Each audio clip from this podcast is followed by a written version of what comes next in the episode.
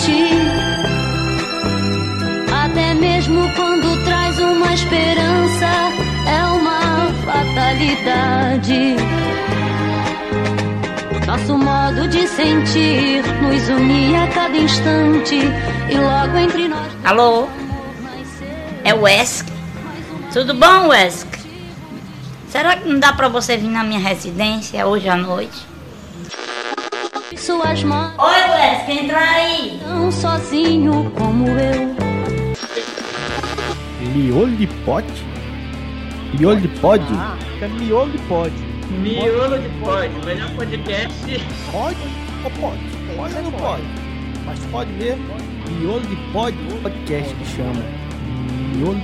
Nossa, fala água. Tu trabalha na Cagés, é? Arriégua. É só miolo de pod.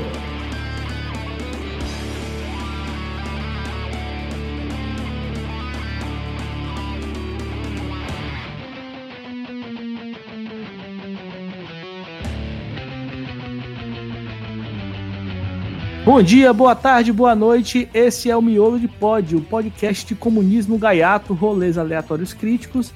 E segundo alguns hates, a gente está perdendo a frescura. Os, os episódios têm ficado muito sérios, segundo algumas pessoas, mas a gente vai tentar melhorar isso. No episódio passado, vocês viram que foi com um pastor e um padre, né? O pastor Gemerson e o padre Júlio Lancelotti.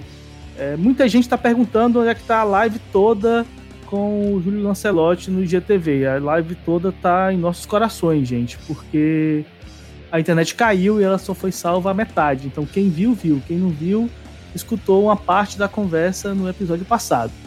Mas hoje, neste podcast, nesse pod onde a gente vai encher de debates e discussões a partir de uma leitura marxista, eu tenho aqui uma convidada especialíssima, que eu vou pedir para que ela se apresente a gente vai conversar um pouco sobre a atuação de comunicação na internet como a gente pode é, debater de forma pedagógica as questões da luta por uma outra sociabilidade, de superação do processo de exploração e opressão, sem perder a ternura. Dimitra, quem é você? O que você faz? Quais são as frentes de militância que você atua? E o que você produz na internet? Muito obrigado pela participação. Ei, gente, é, bom dia, boa tarde, boa noite, depende da hora que você vai ouvir.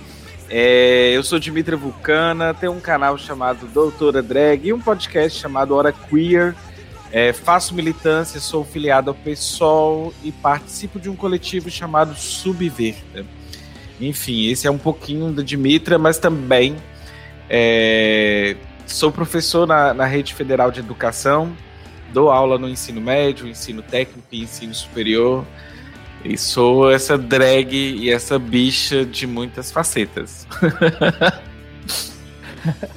Maravilha. Ó, tem uma galera aqui no podcast reclamando, dizendo que só tá vindo gente do Subverta, do PSOL e do PCB aqui. A primeira coisa é que tem que ser marxista, ou pelo menos dialogar com o marxismo pra vir aqui, gente. A segunda coisa é que tem que aceitar o convite, mas já veio uma galera também de outras organizações, desorganizados aqui. O espaço, a gente já falou que a frente é ampla, mas a paciência é curta aqui no Miolo de Pod. Então a gente vai dialogando com quem quer dialogar também. Anticomunista É, jamais, é. né, no caso, né? Jamais, jamais. Inclusive, em termos de sujeitos, aqui já teve de tudo. Já veio, como falei, já veio pastor, padre, é, torcida organizada, travesti, trans, todo mundo aqui. Se for, se quiser lutar por uma outra sociabilidade, a forma e, e a teoria a gente até conversa. As convergências e divergências, mas precisa lutar contra, pelo menos contra o fascismo.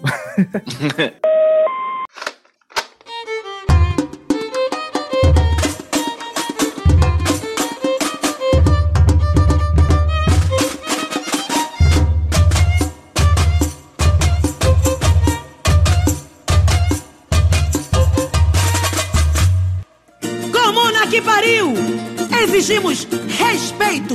Prepara, maluca! As minhas Não junta no comuna pra fazer revolução. Explica, explica pra gente, você que é uma doutora drag, como foi que surgiu é, o canal. Primeiro explica o que é uma drag queen, porque nem todo mundo sabe que vai estar ouvindo esse é podcast. Mesmo.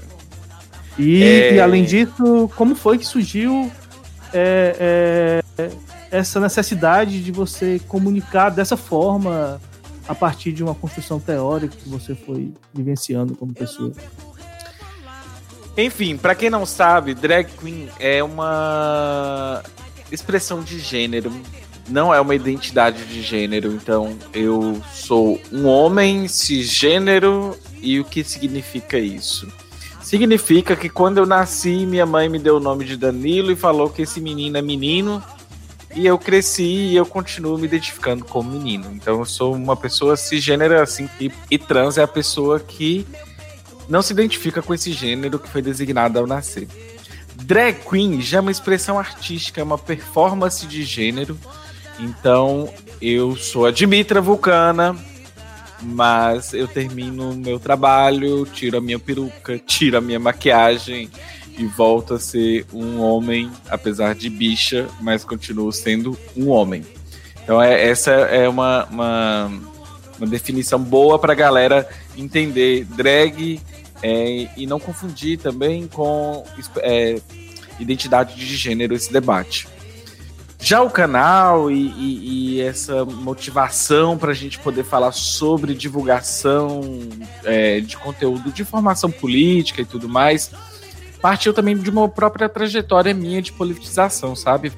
Eu, eu assim, eu, eu tive uma trajetória de militância mais identitária, pensando na pauta LGBT e também uma construção com o canal Hora Queer há muitos anos. Só que a gente começa a perceber os limites é, desse identitarismo, a gente começa a perceber que a gente vive numa democracia liberal, que as coisas não, não mudam, não funcionam. E aí eu fiz uma guinada ao marxismo, uma guinada ao radicalismo nas eleições de 2018 com é, o Jair Bolsonaro, né? Então isso foi um, um elemento crucial para eu fazer essa mudança. Apesar de que eu já tinha sempre interesse de, de, de até como estudioso, no meu doutorado, eu, sou doutor em ciências da saúde, eu queria, na verdade, fazer um doutorado na área para eu estudar algum fenômeno social, além da saúde que eu já tinha estudado no mestrado, e fiz o doutorado extremamente desgostoso. Mas tinha que fazer, porque era o único doutorado que tinha aqui na região e por questões familiares, não daria para eu fazer num lugar distante, tendo em vista que teriam menores de idade que, que eram responsáveis. Eu sou, eu sou a pessoa responsável. E.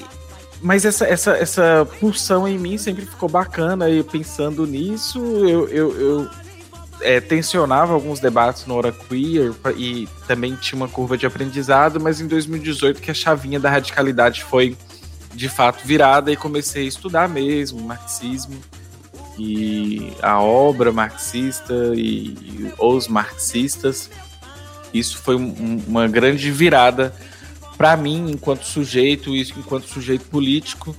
E a Dimitra ela nasce em 2017, fruto de uma brincadeira de um podcast que eu tinha com alguns amigos, e aí eu me apresentava como Dimitra, era uma drag queen, era um podcast pra, para falar sobre drag queens.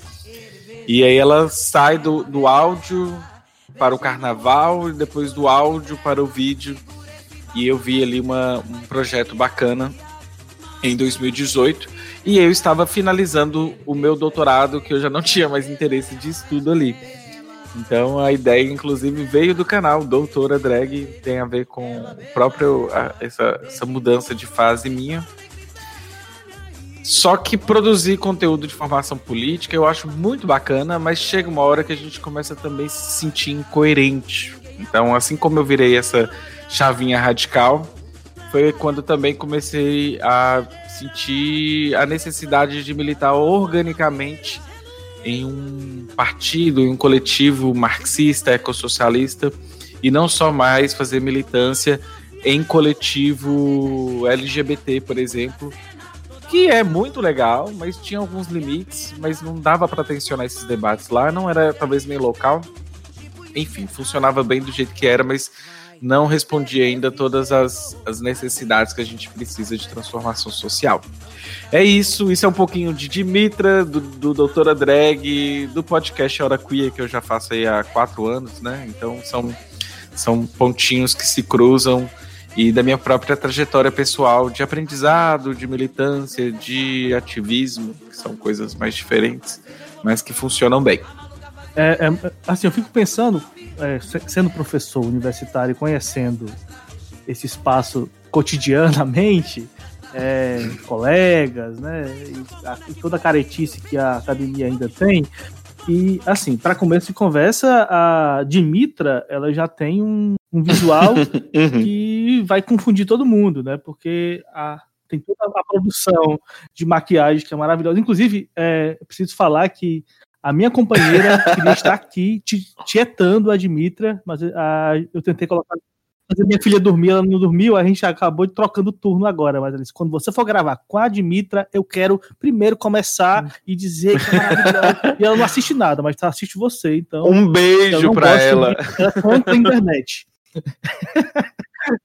Sim, mas voltando. É, então, é uma, deve ser uma coisa muito. Eu fico imaginando que dentro da, da universidade, essa profanar o, o, título de doutor, né, a, a, a, esse ponto, porque não é, como você falou, não é um, uma identidade. Então você não passa por um processo de mudança de nome social para tra, o trabalho acadêmico. Você continua com o seu título e com é, é, a sua identidade de gênero, e aí você faz um trabalho que é público e que tem muita relevância hoje dentro da, da, da ordem do dia, né, dentro da internet.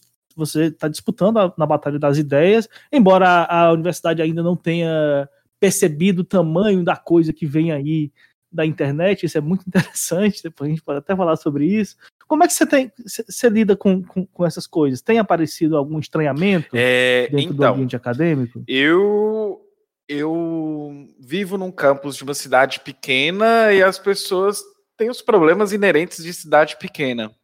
Eu tenho colegas muito homofóbicos, LGBTfóbicos. É, a vantagem é que eu tenho uma.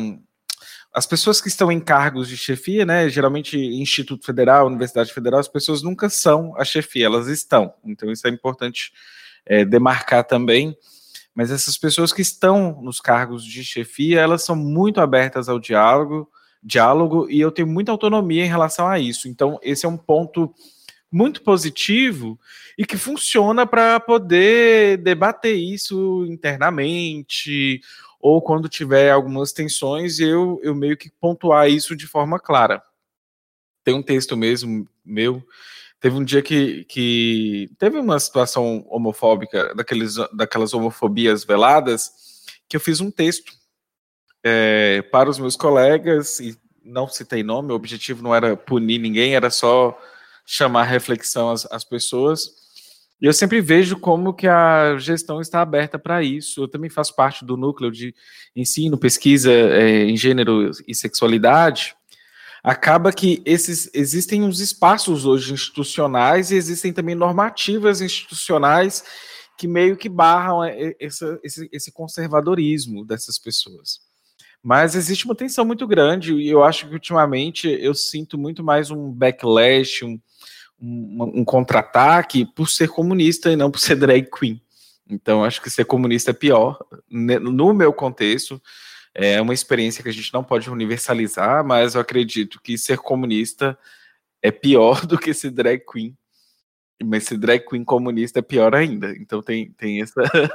tem essa esse, e, e, muitos dos meus looks são comunistas, né? E aí eu sei que tem uma colega, por exemplo, que na, na última aula aberta que eu dei sobre os dados da Covid, e olha que eu sou doutor em ciências da saúde, e eu trouxe só números, estatística, ela teve a pachorra de me atacar publicamente, é, falando que. É, minha fala era envezada e tudo mais. Eu estava somente com a camisa escrito marxismo, aquela, aquela camisa da veste esquerda, acho que é marxismo, leninismo, revolução e socialismo, acho que é alguma coisa assim do tipo. E não tinha nada demais.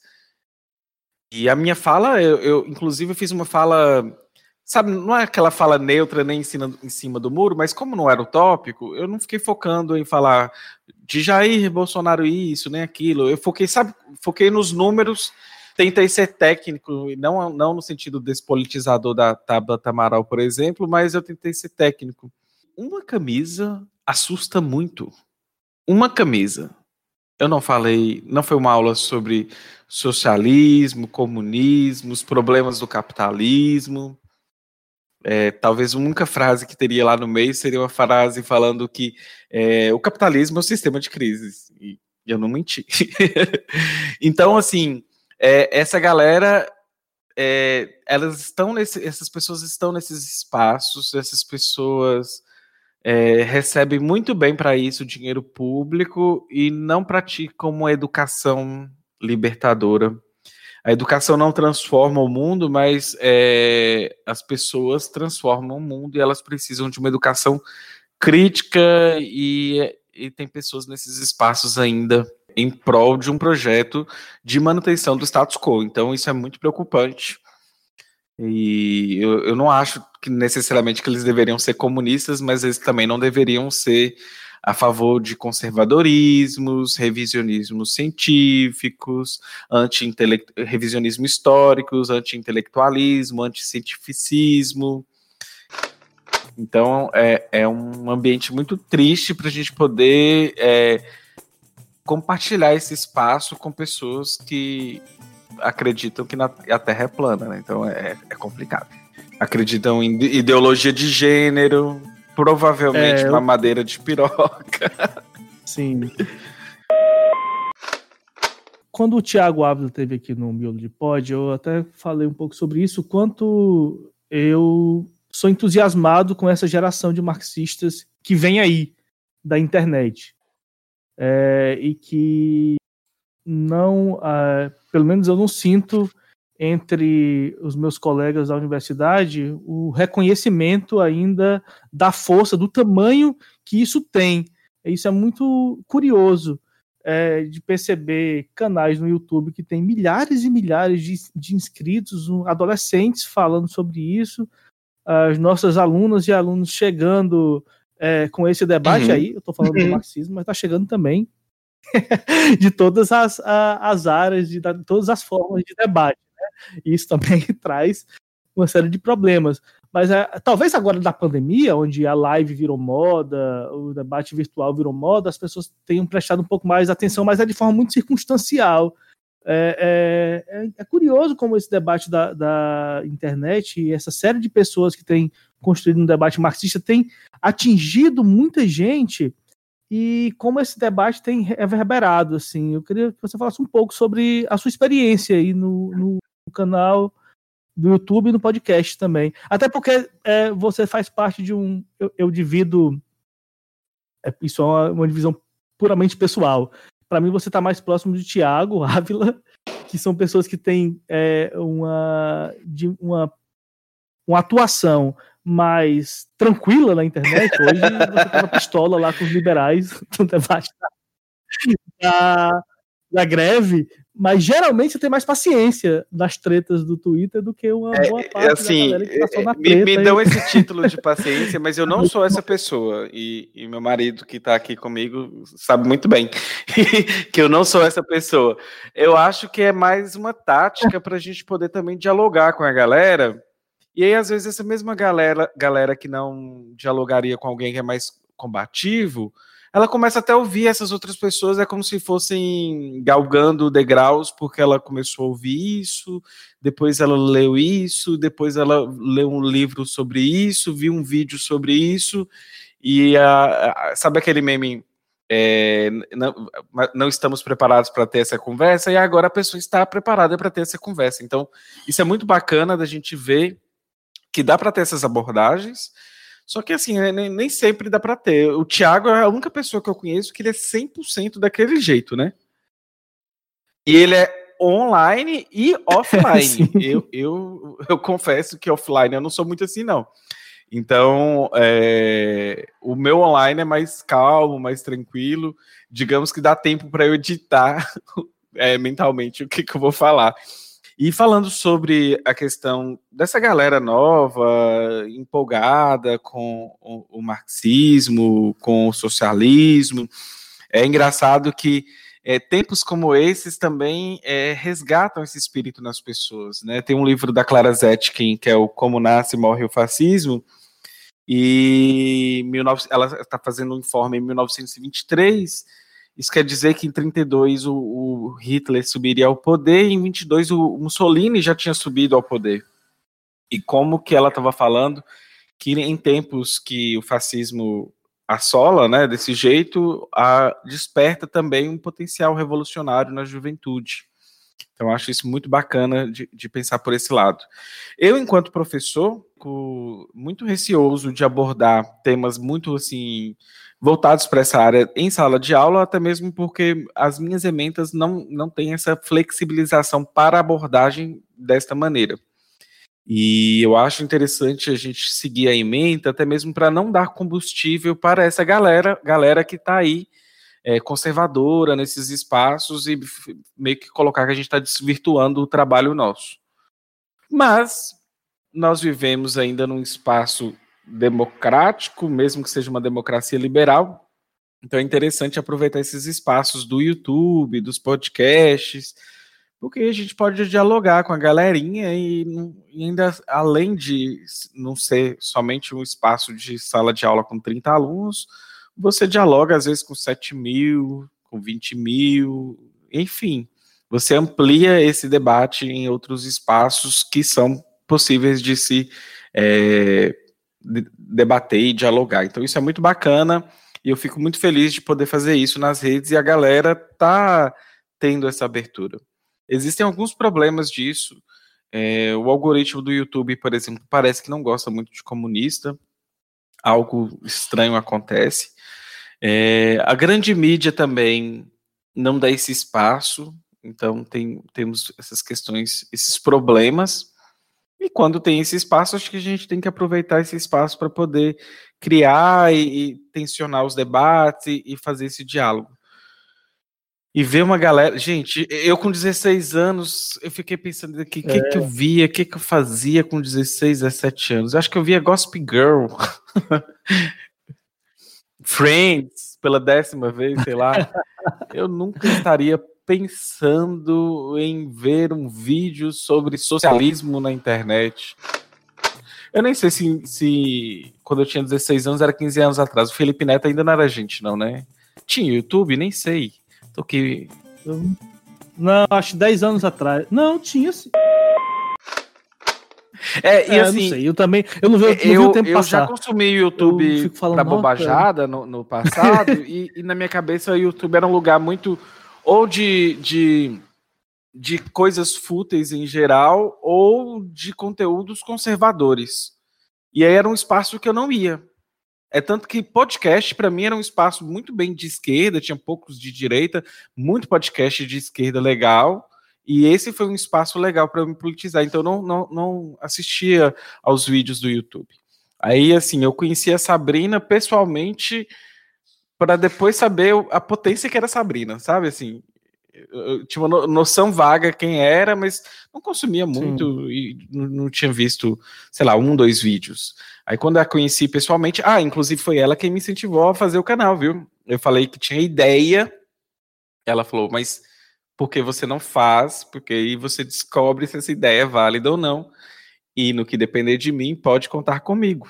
E foi num, num encontro informal entre nós, na Boitempo, e, e a gente fica achando que é igual brasileiro, né? Tipo, bora marcar. Não, o Conte Comigo dela era real mesmo.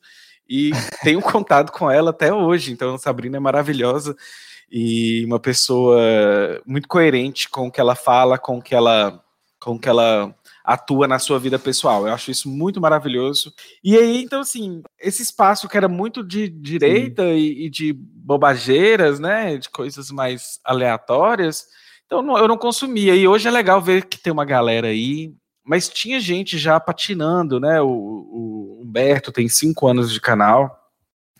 E que bom que ele não desistiu, porque agora temos um momento muito propício para isso, então é bacana. Sim, é...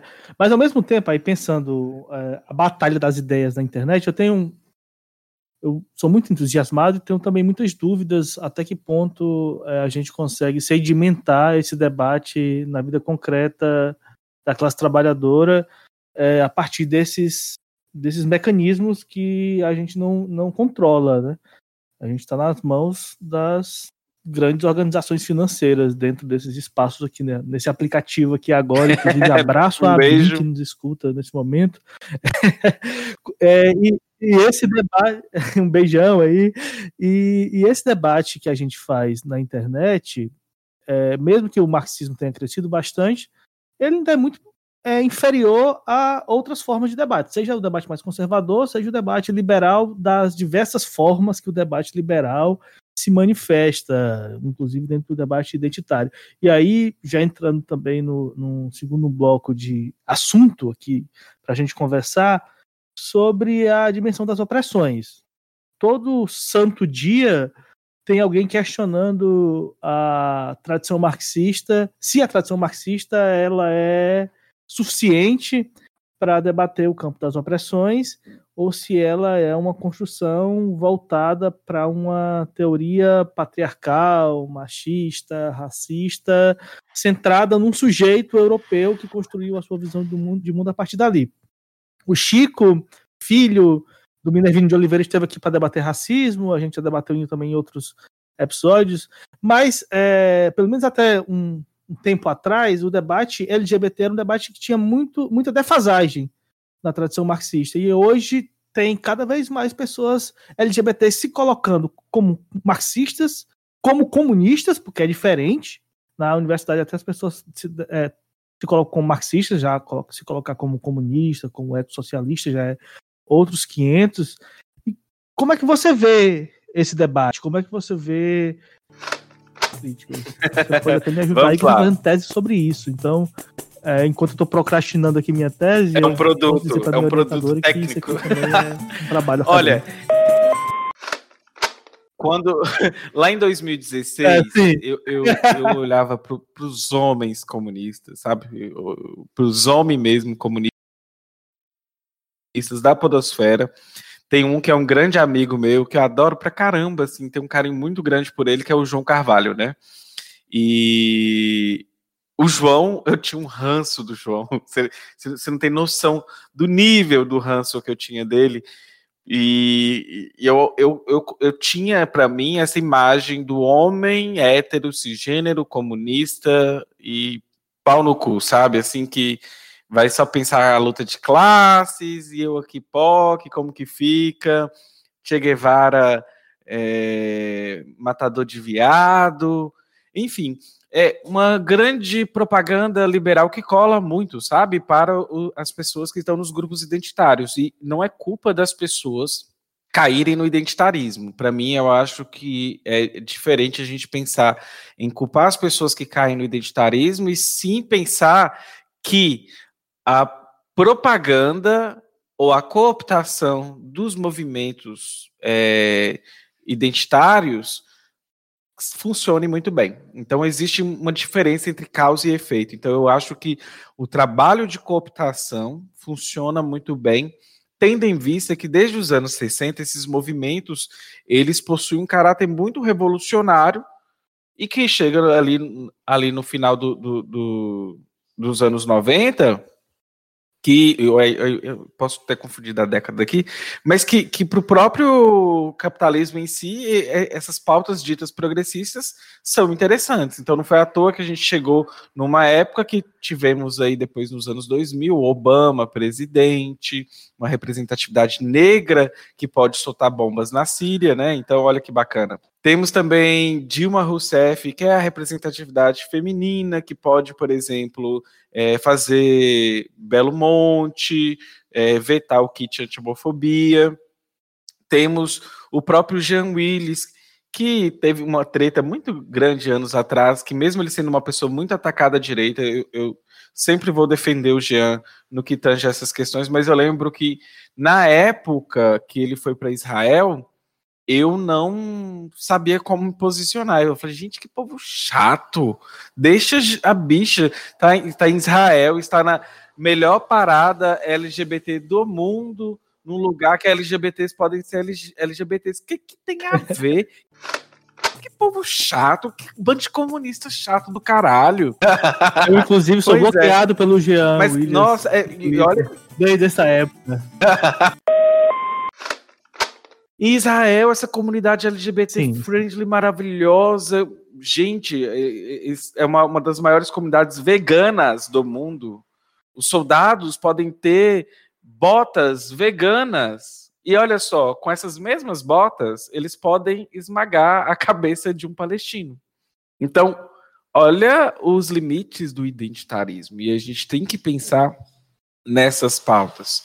Agora mesmo Tabata Amaral força muito né, o identitarismo pela pauta feminista e que é uma forma de se blindar as críticas de despolitização que ela faz.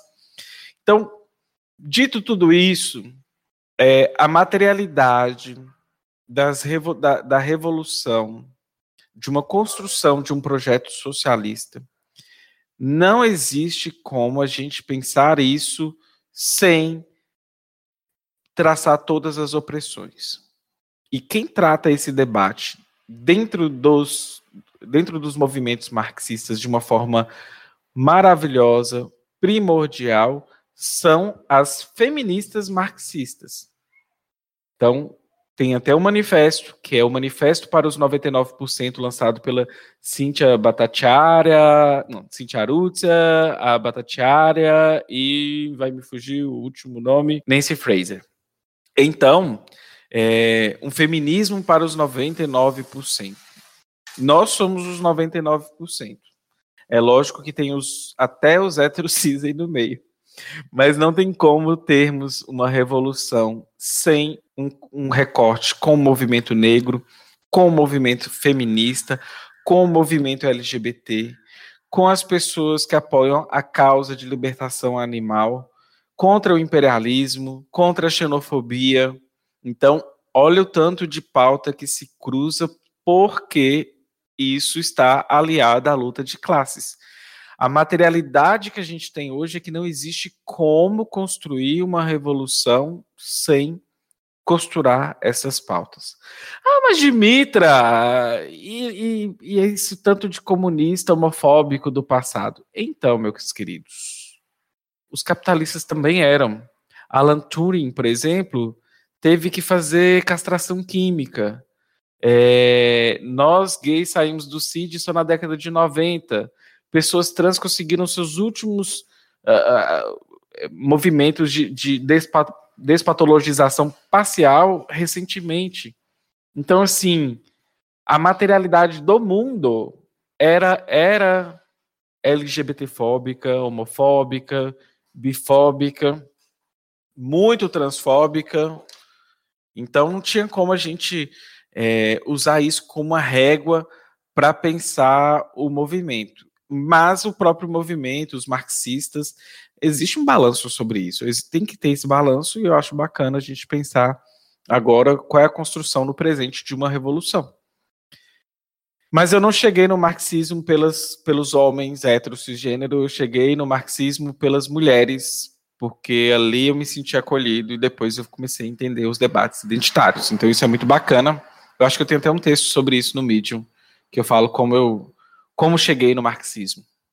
É, eu falei sobre isso com o Chico, pensando na pauta racial, e poderia pensar qualquer pauta do, do campo das opressões de como isso é uma via de mão dupla. É, se, se, é verdade que o movimento comunista é, não deu a devida atenção, eu acho que é verdade que não se deu a, a, devida atenção para uma série de questões do campo das opressões, e isso precisa ser cobrado, porque para quem quer mudar o mundo, para quem quer transformar estruturalmente a sociabilidade, essa crítica precisa ser radical, é verdade. Se nós não temos, é, ou não tivemos, a devida atenção ao longo do, do campo da, da, história da, da, luta de classes, da sociabilidade capitalista, de transformar essa sociabilidade também no campo das opressões, é também verdade que há um profundo apagamento dos sujeitos é, que debatem o campo das opressões por uma perspectiva comunista, socialista, revolucionária, marxista. Então, sempre está todo mundo apagando aí o marxismo de mulheres, de LGBTs que debatem as opressões no campo do, do marxismo. É, é também um, um, elemento corriqueiro, assim. Toda vida quando as pessoas começam a falar que o marxismo é eurocêntrico, eu começo a perguntar se o Mariátric é eurocêntrico, Mal, se Florestan Fernandes, Otaviani, se Angela Day, é, Clóvis Moura, enfim. Se, tem tanta gente aí. Tem uma porrada de gente aí que, que era tudo menos branco, né? E a Europa tem um, situação de colonização muito triste. Os, os próprios irlandeses, né? A esposa do Engels era irlandesa, então não é bem assim, esse debate é raso quando pensa Verdade. por essa perspectiva, né? Sim, mas, mas eu acho que tem coisas que nós temos que enfrentar nas organizações e no campo da teoria que são persistentes, isso é verdade. Né? O, o sendo um, uma questão estrutural, e aqui eu não estou passando pano com esse argumento, pelo contrário, é, é, apenas um dado de realidade, o machismo, a LGBTfobia, o racismo vão existir e persistir, inclusive nos campos de espaço de luta, inclusive com sujeitos que têm consciência desses, de, de, dessas opressões, porque a consciência da opressão não faz com que ela se supere. É, é um desafio, é um desafio que precisa ser enfrentado. Os liberais apontam isso, mas os liberais não precisam ser coerentes. Somos nós que precisamos de coerência.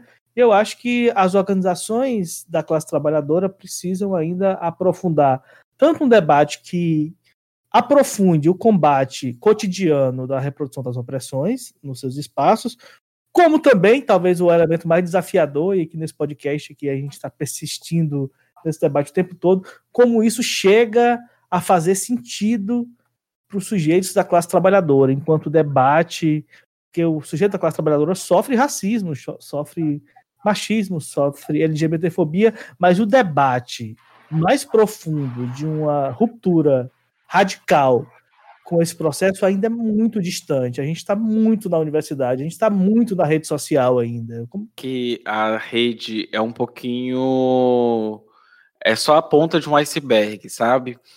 Eu dou muito mais valor nas construções e sínteses, ou então que a gente traça no offline e pensar que a rede é mais uma, uma agitação boa, não pode ser ignorada, porque não vamos cometer o erro duas vezes, né?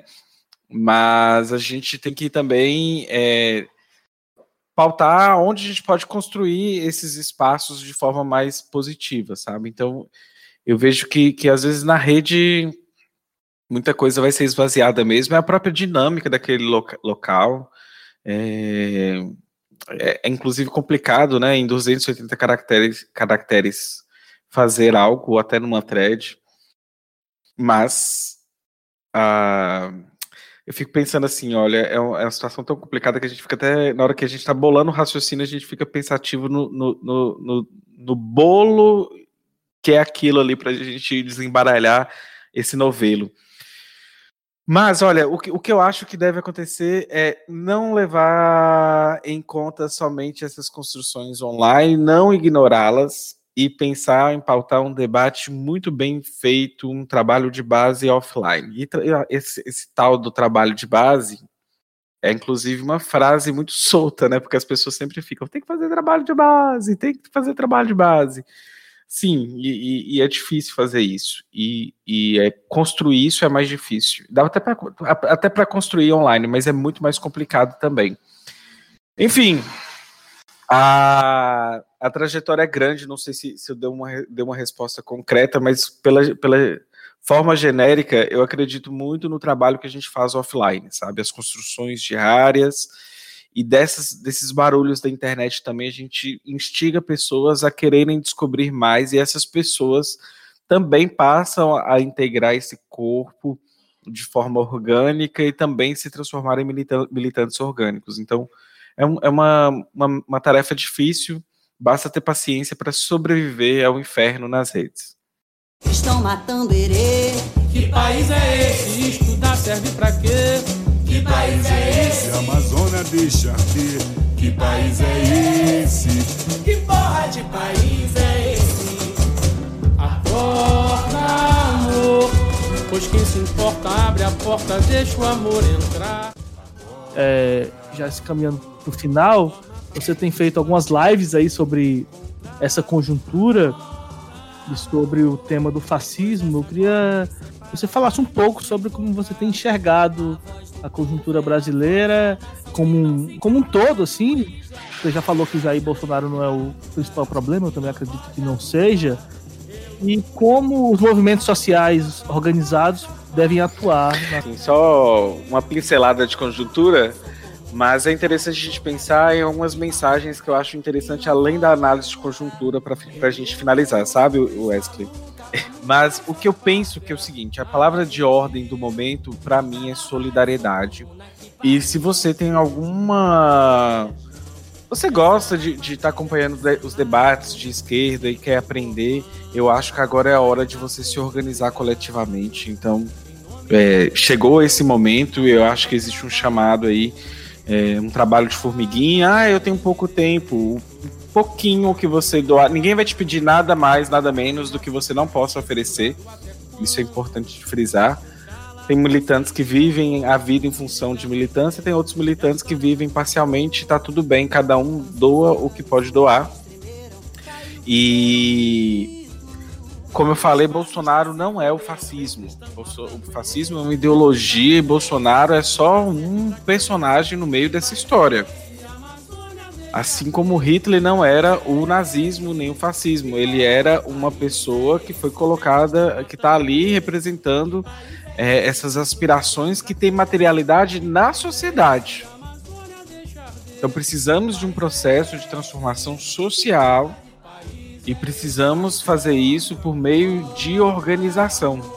Então, quando a gente fala ah, trabalho de base, é muito genérico falar de trabalho de base. Mas falar para você se organizar coletivamente a partir de hoje, de ontem, isso é importante. Estamos nesse cenário, é, essa pandemia meio que colocou um, um super acelerador nas crises, isso diz muito do sistema que a gente vive. E a gente tem que ter muito, muito receio, porque é nessas horas que o fascismo vai tomando corpo e as estruturas democráticas, que não são democráticas desde o início, quando a gente pensa em democracia liberal, também vão, vão vão ruindo, né? Vão caindo por terra. Então, um pouquinho ali, um pouquinho a colar, eu acho que o fascismo avança. Tempos difíceis virão, mas também são tempos de lutas e de mobilização, mobilização revolucionária. Se você não acordar agora, talvez você acorde tarde demais. É, eu acho que, que a, a unidade entre uma realização que demonstre solidariedade e consciência de classe é o nosso, a nossa principal tarefa. E para isso significa que a gente precisa pensar a classe trabalhadora de, da, na diversidade que ela é. Eu sou muito orgulhoso aqui do podcast é a primeira vez que a gente está debatendo opressões, a, a, não ser no debate de racismo. Mas aqui veio uma travesti negra nordestina de uma torcida organizada a falar de solidariedade de classe, veio mães, mulheres mães falar de sindicato, aí veio homens falar de paternidade, de cuidado com os filhos, veio padre falar de socialismo junto com o pastor evangélico, mas enfim, mas é isso, quando você pergunta ao, ao padre Júlio Lancelotti onde está Deus, e ele vai falar que está na cruz com, junto com os LGBTs, com os negros, com as pessoas que estão com Covid-19, ele está falando de praxis, né? ele está falando de uma materialidade e que não dá para, sejamos nós professores, docentes na academia, marxistas, comunistas, lidarmos com a abstração da realidade, a gente precisa lidar com a classe trabalhadora como ela é, a partir do, do que ela acredita, do que ela vivencia e de como a gente vai construir dentro dessa formação sócio-histórica e desse presente o amanhã. E o amanhã está sendo destruído, porque está sendo destruído hoje, a partir de um projeto Exato. genocida e anticivilizatório. Exato. É muita luta daqui para frente, então, gente. Mas não é para ficar desanimado, não. A gente. Solidariedade de classe. Você conhece também pessoas muito maravilhosas na militância. A militância não é só de, de luta, não. É de camaradagem, é de uma cervejinha também é, de amor camarada, tem muita coisa gostosa que dá para ser construída. Então, venha para o lado Marx da força. Sim, e a revolução e será maquiada ou não será. Exatamente. então, ó, Dimitra, muito obrigado. Pode já estar transbordando de conversa. A gente teria muita, muita coisa para conversar ainda, mas eu sei que vai ter boteco comunista aí, eu vou acompanhar, a gente vai continuar dialogando nas redes e nas ruas quando a gente. Embora a gente já esteja indo, porque né, Bolsonaro e o seu projeto não deixa a gente ficar em casa, em paz. Não deixa o, mil o militante descansar. Obrigado pelo convite, foi um prazer estar aqui conversando com você. Hoje eu estava muito cansado, eu tava, não sei se você reparou no início, antes no offline, eu estava tentando emular uma energia boa para esse bate-papo. Mas fica aí, gente, assim, se quem quiser me seguir, eu sou Dimitra Vulcana nas redes, eu tenho um canal lá que é Doutora Drag, o podcast é Hora Queer, tem uns amigos comunistas que a gente faz aí o Boteco Comunista, que é a Laura Sabino, o John Matheus do Dialetizando, o Lucas do Sem Mais Senhores, o Roju do Dialético e o Chavoso da USP. Então, é um bom boteco. É isso aí, gente. Sigam a Dimitra e sigam o Miolo de Pod, que quando a Dimitra é, divulga sorteio de livro, o Miolo de Pod divulga que a Dimitra está sorteando um livro. Então a gente vai criando a rede de informações aí. É, a, gente...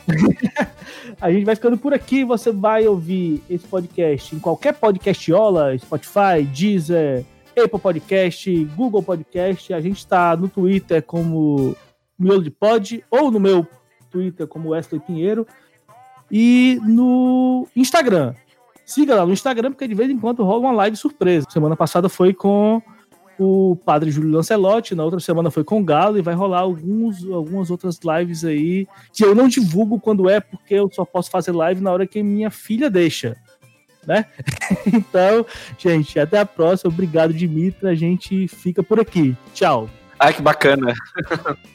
Beijo, beijo. Boa noite. Tchau, tchau.